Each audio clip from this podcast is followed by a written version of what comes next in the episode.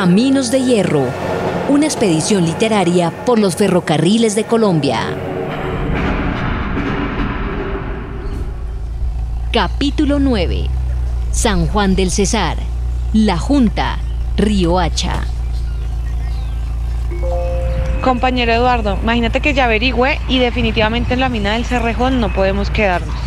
Nos tocó buscar en otro lado del tren. Tú dirás, ¿qué hacemos? Nada de nervios que en el sur de La Guajira hay un montón de cosas por explorar y pues que va. No solo de tren vive el hombre. Así que calma, calma.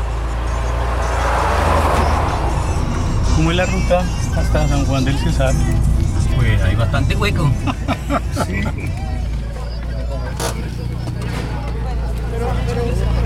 Queremos hablar con ustedes del movimiento vallenatero eh, primero aquí en, aquí en San Juan. Ya viene Javier Ruiz para acá. Ah, ya, ah, bueno. Por aquí se sabe bastante de vallenato, eso sí. Si gustaba aquí, si aquí en San Juan gustaba, es un long play bueno. Cualquiera te toca una guitarra, te canta, te compone. O sea, aquí son poetas de, de nacimiento. Javier Royce Zúñiga, ¿Y dónde estamos en este momento? en San Juan del Cesar, La Guajira. San Juan del Cesar es cuna de poetas. Es tan así que el festival que se celebra acá el 8 de diciembre es el Festival Nacional de Compositores de Música Vallenata. El vallenato es poesía, porque el vallenato siempre ha sido historias narradas, vivencias. Ahora casi no se hace eso. Anteriormente el músico vallenato, el cantautor vallenato, era una persona de pueblo, pobre, que era un campesino, que tocaba a veces simplemente por tomarse unos tragos. Eran compositores natos. Mira que la mayoría de esos músicos viejos, de esos compositores viejos, murieron pobres. Por ejemplo, Máximo Móvil, Máximo Móvil murió pobre. Era una persona que no sabía leer ni escribir. Todo quedaba en la memoria. Leandro Díaz nunca vio, por ejemplo, eran unas memorias prodigiosas porque fueron personas que nacieron para eso. Y eran parranderos. Solo queremos vivir, pocos quedarán con un grito en la distancia, pidiendo la paz que alcanzan cuando se calle un fusil. Ay, ay, ay, ¿qué es lo que nos pasa? Ay, ay, ay, solo queremos. Eh, yo me llamo María Valentina y estamos en San Juan del Cesar Guajira. ¿Y qué se siente ser de un pueblo que es tan musical? Mm, me siento muy orgullosa de haber, de haber nacido en este pueblo tan hermoso por su música, por sus compositores. Todo lo que está aquí es muy bello. Cada vez que vamos a hacer paseos siempre tenemos que invitar a toda la familia. Las hamacas nunca pueden faltar y la sopa y el arroz con queso. Mi nombre es José Gregorio Roy Zúñiga, investigador y folclorista de la música vallenata. Todos sabemos que el acordeón viene de Europa, entre Alemania e Italia. El acordeón tiene varias historias, la más común es la que el acordeón entra por el norte de la Guajira y allí comienza a penetrarse y a chocar con la música del bolero, de la balada, de la música lírica. Comienza como que a meterse en el pueblo y se extiende hasta todo el valle, desde el sur de la Guajira, desde Barranca hacia el Paso Cesar. Se presenta oficialmente el acordeón con la historia de Francisco el Hombre que se riega en todo el ámbito nacional. El papel de la guitarra. Fundamental en el compositor, indiscutiblemente. Saben que el primero fue la guitarra en esta región, que es el acordeón. Y es un instrumento muy completo la guitarra. El primer instrumento que acompaña a caja, guacharaca y acordeón es la guitarra. ¿Quién era Francisco el hombre? Un hombre de carne y hueso. Nació en Macho Bayo, corregimiento de Ribacha. Campesino. Eh, su papá tenía un acordeoncito y, y comenzó a, a interpretarlo, tenía y, de repente aprendió y comenzó a pasearse toda la provincia de Padilla con su acordeón.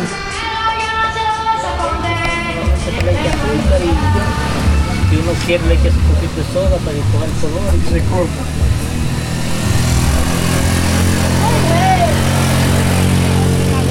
con ella me casé. Dayana es una mujer hermosa que la pienso todo el día. Gracias por venir a la Junta, a la tierra Dios me decía. Disculpeme usted, compadre. Esta es mi forma de ser. Ahí cómpreme estos limones. ¿Para qué preña a su mujer? Discúlpame usted, compadre, esta es mi forma de ser. No se me descuide hoy porque le robo a su mujer. ¿Y dónde viven? En la Junta. ¿En la Junta y todos los días vienen caminando desde acá? No, vinimos a, de guía en aquel carro. Ah, A traer los hombre que te trajo el alma pero morenita, de ojos negros, hombre asomate a la ventana, ay a la ventana, a la ventana, ay a la ventana, Ah, pero vaya para. ¿Ah? Roselvira. De, de la ventana marrosita, cuando lleguen a la ventana, que finaliza la ventana, a mano derecha, hacia diagonal, dice Casa Galería Roservira. Hay unos palos de ni grandes que esa es la mayor de Diomedes. Esa es la presidenta de la Consejo Comunal de la Junta. Hola, buenas tardes. Mi nombre es Rosa Elvira Díaz y estamos en la Junta Guajira, al sur de la Guajira, corregimiento de San Juan del Cesar. Este municipio es muy importante eh, a nivel cultural, pues primero que todo tenemos esa parte de, de- todos los compositores, muchos compositores esta tierra ha brotado, muchos compositores de la música vallenata. Desde La Guajira nació el vallenato hasta que se fundamentó en Valledupar. Al llegar la música, salió el talento a relucir de la composición, de la poesía, de la escritura. Todo eso se le puso melodía por medio del acordeón.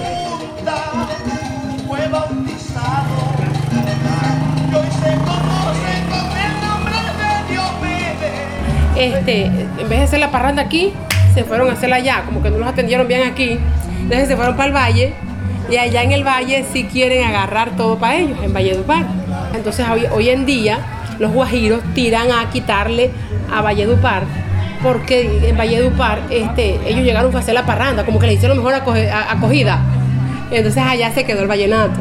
De una manera yo pienso que es sana, porque ajá, yo yo me quedo donde me atiendan, donde ya, ¿me entiendes?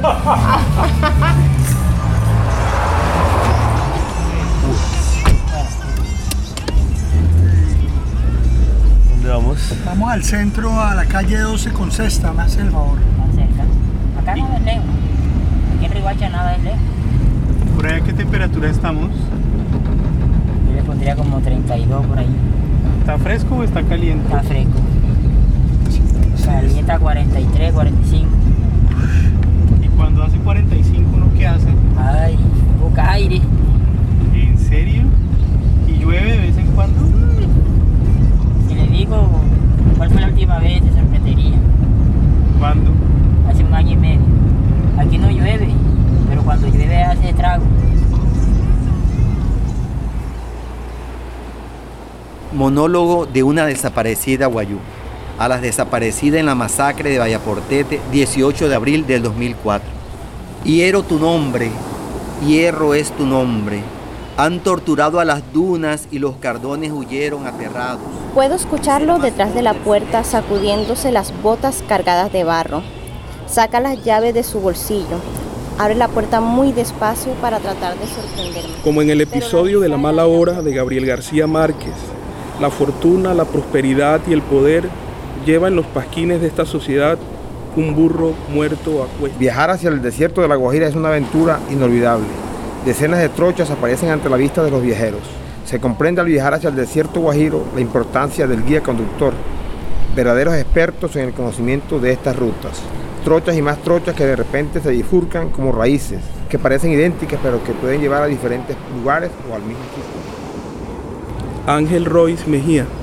Nosotros somos la base del, del club de lectura y del clan. Bueno, mi nombre es Pedro Rosado, yo soy ex trabajador de Cerrón, ex trabajador. La idea surgió por el taller de relata, porque el profesor, la crítica que nos hacía siempre era de que los guajiros no leemos. Y siempre nos, nos- preguntaba sobre obras y nos agarraba siempre despistados. En el 2017, en abril 3 del 2017, nos convocamos, comenzamos 12. Pues la primera obra fue Cuatro años borde. Pero Esa porque es, es- es una obra sobre la Guajira. Sí. Después leímos Crimen y Castigo. Después leímos Yasunari Kagobata, la, bella, la Casa de la Bella Durmiente. ¿Y por qué empezaron a leer? ¿Ustedes se acuerdan por qué el interés por la, por la lectura?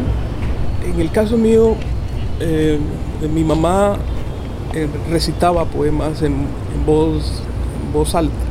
Y me gustaba mucho escucharle sus historias de, de andanzas y, y- y fue esa oralitura de mi madre me motivó como a buscar la literatura y empecé a leer mu- muy temprano, pero en solitario. Pero yo leía la topa tolondra, como dicen, yo leía lo que caía en mi mano. En Ribacha muy pocas personas leen. Los índices de lectura son muy bajos, entonces eh, queríamos tener unos espacios de lo que leíamos, poderlo comentar con alguien. O sea, éramos lectores solitarios. A partir de esa experiencia de relata, ellos salen de relata y empiezan a hacer los, los encuentros. Una vez al mes, el primer sábado de cada mes. Estamos leyendo a Hemingway, antes habíamos leído a Maupassant. Ajá. Pero están ustedes muy lejos de la Guajira con estas lecturas, ¿no? Sí. Muy lejos del Caribe. Esa es la idea. Pero vamos y venimos. Vamos y venimos. Y- Y, y al así- final como que siempre encontramos como esos puntos de encuentro Eso, eso me con, gusta. con la, con la Guajira, porque siempre hay unos personajes universales y uno siempre dice, ese aquí viene a ser tal persona. ¿Cómo es una jornada del club? Bueno, ahí Dimede hizo una cosa espectacular, se le ocurrió a él con los hoteles. Decían los hoteles, nosotros vamos a una reunión allá, es cultural, es de, de literatura, le puede servir a los, a los mismos huéspedes que nos escuchen. Y por bares. eh, También eh, bares. Es que ha sido itinerante por restaurantes. eh, ha sido como una itinerancia. Y hablamos de literatura y vamos conociendo lugares.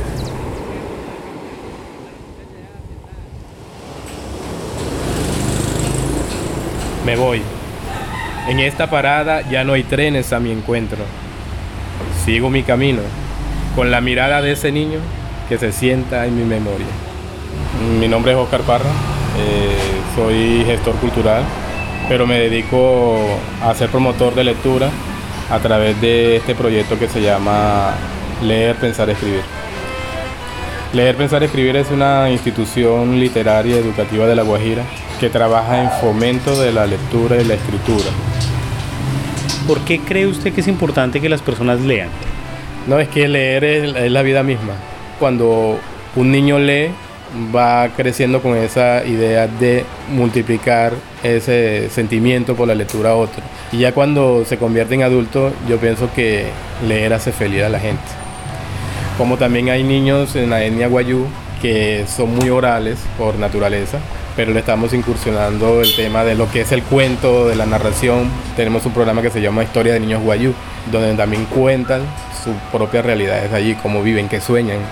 Porque a veces creemos que los niños guayú no sueñan con otras cosas y sí sueñan con otras cosas. En esta caravana los años reciben golpes en su rostro de olvido. También estoy solo con mi dolor, con la poesía, que es lo mismo que el vacío.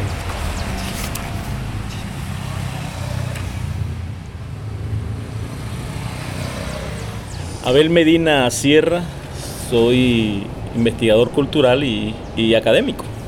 No, aquí el tren es visto como algo extraño porque rompe con el paisaje. Es un deslumbramiento tecnológico, mecánico, frente a una comunidad tan rural, tan tradicional, tan anclada en la antigüedad como los guayú. No han sido pocos los guayú borrachos que se quedan dormidos allí en la hilera del tren. No han tren. No han sido pocos los animales que han perdido los guayú, porque su tierra es hasta donde llegan sus animales.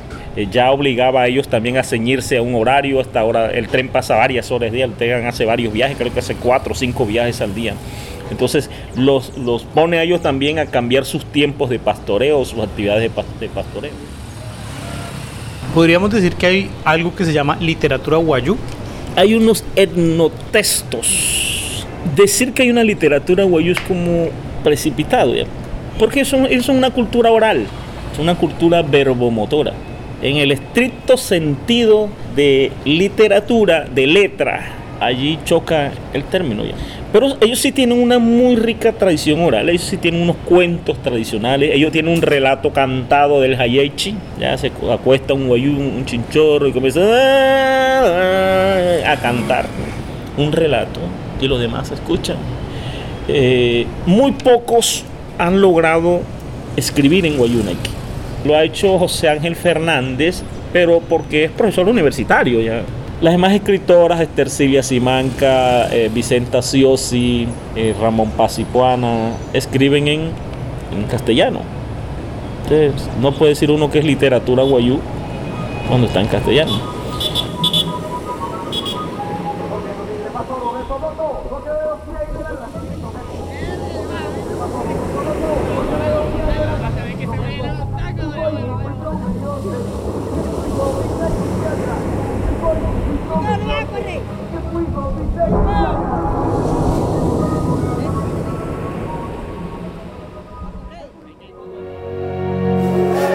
Caminos de Hierro. una expedición literaria por los ferrocarriles de Colombia. Para escuchar de nuevo este capítulo y los anteriores, pueden ingresar a la página web www.radionacional.co barra Caminos de Hierro. Allí encontrarán además los videos que cuentan el detrás de micrófonos de esta aventura y también los agradecimientos a cada una de las personas que hicieron posible este capítulo. Caminos de Hierro es un contenido especial de Radio Nacional de Colombia.